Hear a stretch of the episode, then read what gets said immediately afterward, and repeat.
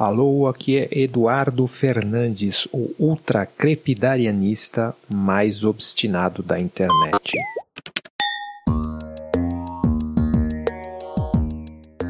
Ah, e essa semana aqui eu vi uma coisa muito estranha no Hacker News. E provavelmente você já sabe, mas o Hacker News não é um site voltado para hackers é um agregador de notícias com um grande fórum de discussão de gente interessada em tecnologia. É um lugar bastante geek, mas não necessariamente voltado para hackers. Porém, essa semana o assunto é mesmo um hacker, um sujeito que atende pelo nome Tinker. E ele contou ali no Twitter que ele hackeou demais. E o que significa isso? Bom, o Tinker é um sujeito que trabalha nessa área de segurança de computadores e de sistemas e tal. Basicamente, ele é um hacker. Como você sabe, o trabalho de um hacker é 200% criatividade. Por exemplo, você acha um problema e você tem que achar um jeito de resolver aquele problema, achar uma falha de segurança ali ou um jeito criativo de burlar um sistema para tentar conseguir invadir o sistema e ver se o que, que tem ali de vulnerabilidade. E aí que o Tinker faz isso profissionalmente, ele tem uma família para cuidar, então ele gasta muitas horas por dia e ele tem uma demanda ali vindo dos chefes dele de o quanto ele tem que produzir diariamente, ou seja, trabalha com metas. E aí o Tinker começou a se sentir cansado, ele fazia cada vez mais uh, o trabalho dele e com um certo cansaço, uma necessidade de ter que parar para dormir ou então descansar mais do que o normal. Só que as demandas continuavam a vir do mesmo jeito.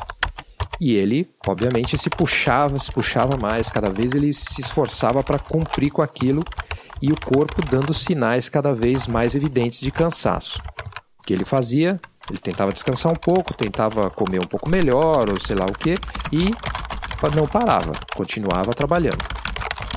E aí o corpo foi dando mais sinais, mais sinais, a ponto dele ficar preocupado, porque começou a chegar o momento em que ele ficava na frente do computador, começava a tentar trabalhar e o cérebro simplesmente se recusava a ajudar ele. Ele não conseguia mais nem sequer teclar do jeito direito, assim. Ele começou a perder certas coordenações motoras e certas coisas que ele dava de barato, assim, como a capacidade de pronunciar certas expressões.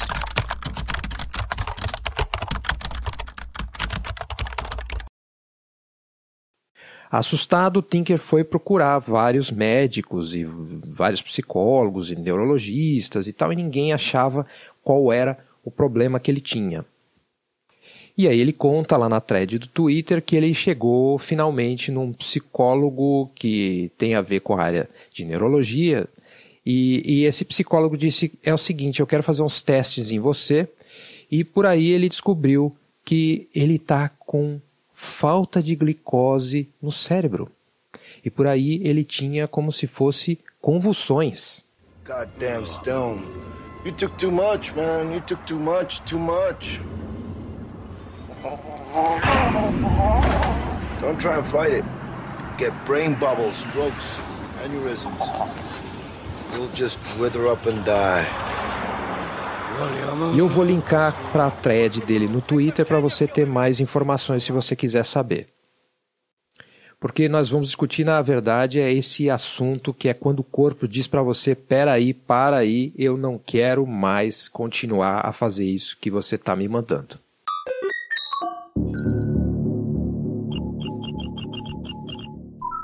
Eu me preocupo com esse assunto já faz um tempinho, porque lá no começo dos anos 2000 eu tinha um blog que tratava desses assuntos de produtividade, vida no escritório, essas coisas todas, numa época que a gente ainda não tinha essa demanda de trabalho via internet, trabalho remoto, nada disso, mas naquela época muita gente já se dizia cansada e estressada de trabalhar com a tecnologia e em especial com trabalho criativo.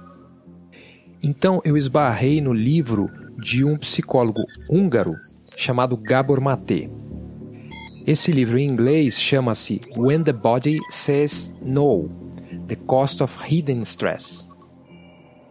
Eu não consegui achar nenhuma tradução dele em português, mas é basicamente quando o corpo diz não. E, e, ele vai mostrando nesse livro, é bastante interessante. Ele pega casos de pessoas comuns, como nós, até gente como o físico Stephen Hawking. Então ele vai falar sobre casos extremos, tipo esclerose múltipla e um monte de coisas que o corpo foi dando certas dicas para o seu usuário, digamos, de que ele ia dar pau em algum momento, que em algum momento o corpo ia chegar e ia dizer: não, eu não vou mais trabalhar desse jeito. O Garbo Matê vai discutir como ele trata essas coisas em ambiente de clínica, porque ele é médico também, não é? Mas aqui basicamente o enfoque é da psicologia. Porém, ele vai dizer como ele faz para identificar de onde vêm essas coisas, essas demandas invisíveis ou supervisíveis que vêm misturadas com o ambiente de trabalho e com os seus desejos profissionais, com aquelas expectativas que você tem do que seja sucesso e do que seja produtividade. Ele vai mostrar como a pessoa processa os custos dessas demandas e como cada pessoa fez ou deixou de fazer para atender essas necessidades, não só do corpo, mas em especial psicológicas, que se transmitem ali, que se transferem para situações físicas, somáticas. E eu não vou ser reducionista aqui o suficiente para pegar e fazer assim, ó, cinco dicas do Gabo Matê de como lidar com o estresse no trabalho. Eu estou recomendando o livro, eu acho que vale a pena ler por conta das nuances que estão ali em cada argumento que ele está oferecendo e em cada caso que ele está estudando ao longo do texto todo. E de resto, também vale a pena lembrar que ele tem alguns livros pioneiros que são muito relevantes para a nossa época. Por exemplo, Hungry Ghosts, que fala de um jeito muito interessante sobre pessoas que são viciadas, em particular em drogas e remédios.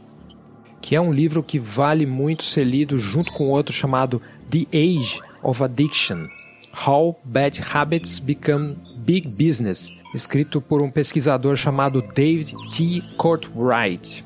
Nesse livro ele introduz o conceito de capitalismo límbico, implicando que os modelos de negócios do capitalismo hoje em dia se utilizam de modelos muito parecidos com o dos viciados. Ou seja, os big business tentam deixar a gente viciado nas coisas para a gente conseguir uh, continuar comprando e continuar circulando naqueles mundos ali, em especial redes sociais. Como você já bem sabe, sabe que mais ou menos esse tema vive reaparecendo aqui nesse podcast. Mas por que eu estou fazendo essas conexões todas? O vício, o corpo dizendo não, o caso do hacker que ficou com problemas no cérebro. Eu estou vinculando essas coisas porque eu tô com uma impressão de que hoje em dia a gente parou de entender quais são os limites do que é trabalho e do que é não trabalho, que é descanso.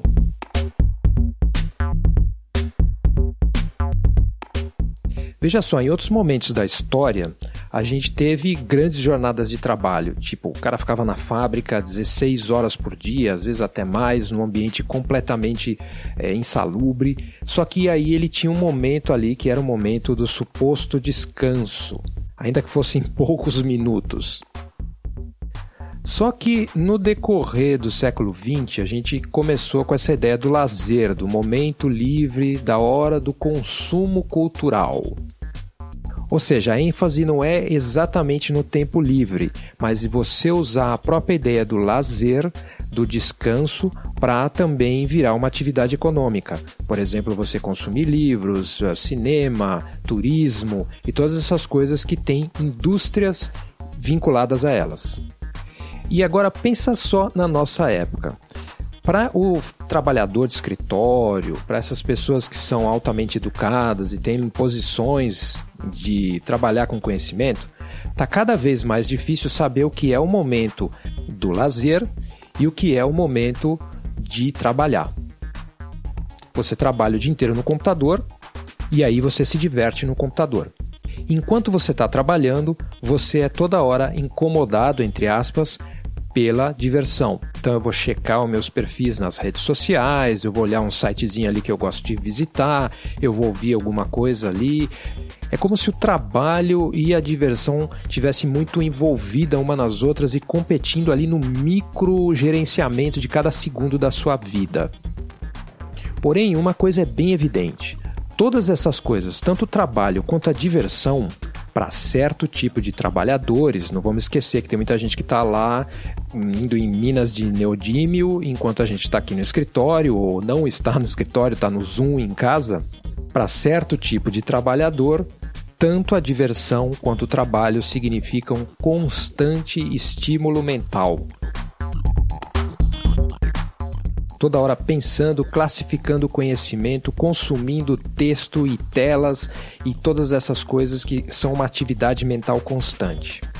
E aí o fulano quer se livrar disso, ele vai meditar, ele vai andar no meio do mato. E todas essas coisas ele usa a mesma atividade mental. Ele começa a meditar e ele começa a se preocupar com o tempo que ele consegue ficar concentrado ou não, quanto tempo que ele consegue meditar ou quanto tempo que ele não consegue. Ele começa a envolver atividade mental em tudo quanto é tipo de atividade que ele faz.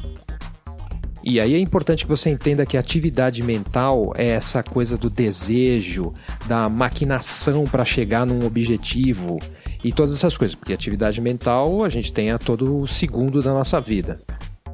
Mas essa ambição, essa necessidade de você colocar tudo dentro de caixinhas de tempo, ou de objetivos que eu preciso chegar, números que eu preciso conferir, metas, todas essas coisas são essa atividade mental que está envolvida tanto no trabalho quanto no consumo de entretenimento. Tem muita gente que consome entretenimento como se estivesse trabalhando. E aí, obviamente, o nosso cérebro está mesmo sobrecarregado.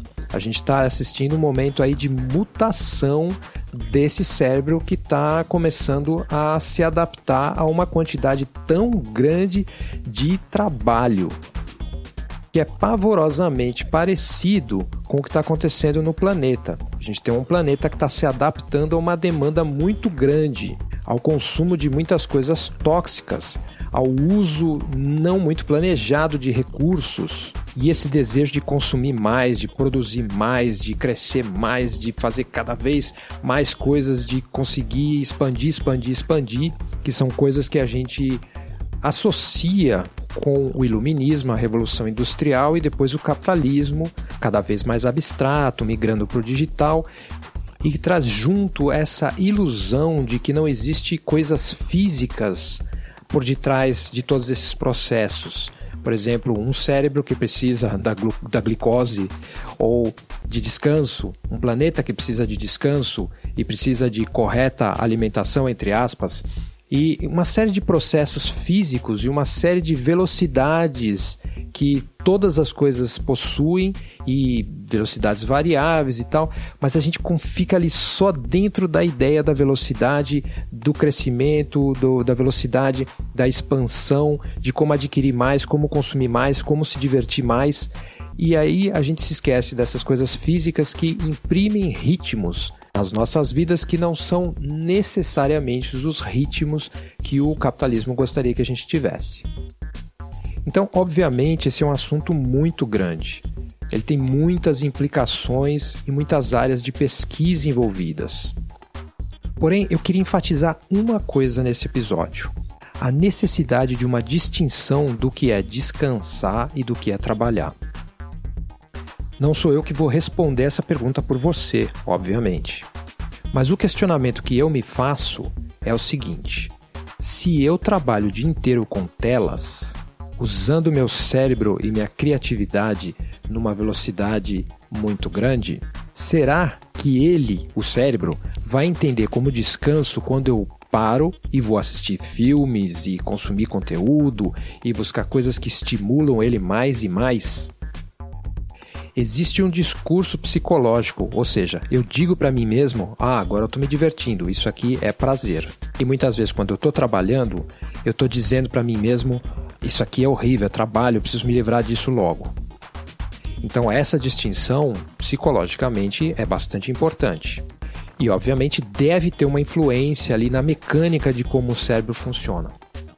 Mas meu palpite é que no fundo você continua estimulando o seu cérebro com muita força e acaba que você fica também cansado.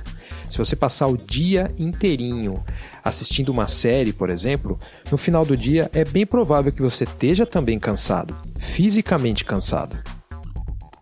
E pior, muitas vezes você entra no momento do lazer, naquele mesmo discurso que você entra quando você está no momento do trabalho. Ah, eu não assisti aquela série inteira, não vou ter tempo para assistir aquilo, mas eu tenho mais três outras séries que eu queria ver, e tudo isso vai deixando um, um sentimento de cansaço, você perde a distinção entre o que é lazer e o que é a diversão. Então, com licença agora, senhoras e senhores, porque eu vou recarregar a glicose do meu cérebro só just in case.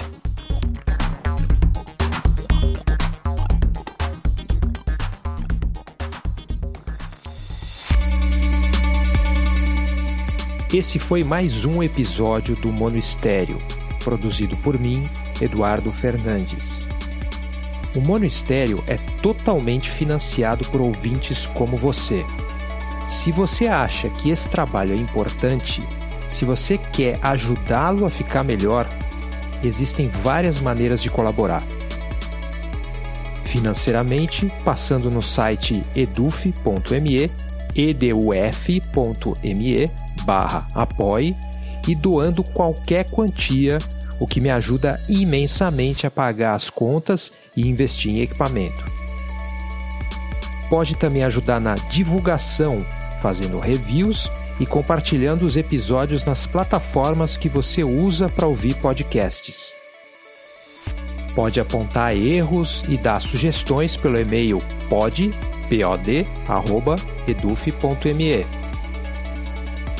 Também pode comprar pelos links de afiliados quando eles aparecerem nas notas do show. Você também pode passar em eduf.me e conferir o conteúdo que eu posto por lá quase diariamente. Pode participar da nossa comunidade no Telegram clicando no link que vai estar nas notas do show. E finalmente pode seguir a minha newsletter, Texto sobre Tela, que você pode encontrar também no site eduf.me. Certo? Obrigado por ouvir e até o próximo programa acerte pior.